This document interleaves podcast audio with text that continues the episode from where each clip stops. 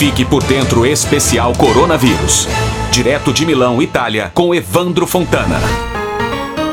Aqui na Itália, estamos no sétimo dia da quarentena imposta pelas autoridades em todo o país. Ninguém sai de casa a não ser para questões essenciais. O comércio está fechado, as ruas estão praticamente vazias e as cidades muito silenciosas. A situação da emergência sanitária se agravou neste fim de semana.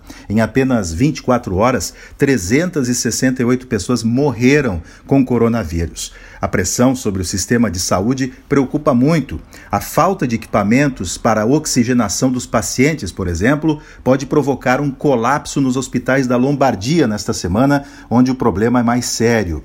Hoje, todas as vagas de UTI estão ocupadas.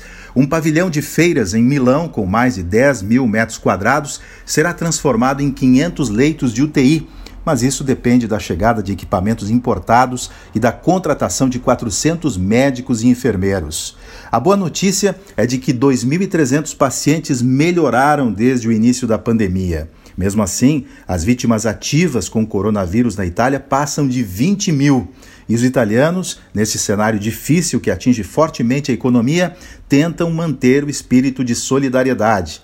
O principal banco do país fez uma doação de 100 milhões de euros para a proteção civil. E o governo vai detalhar hoje um pacote de 25 bilhões de euros às famílias e empresas para tentar compensar em parte as perdas econômicas. Já a população italiana, em reconhecimento ao trabalho heróico dos médicos e enfermeiros, realiza emocionantes sessões diárias de aplausos, além de música cantada e tocada das sacadas e janelas. Da Itália para o Fique por Dentro especial, Evandro Fontana. Fique por dentro especial Coronavírus.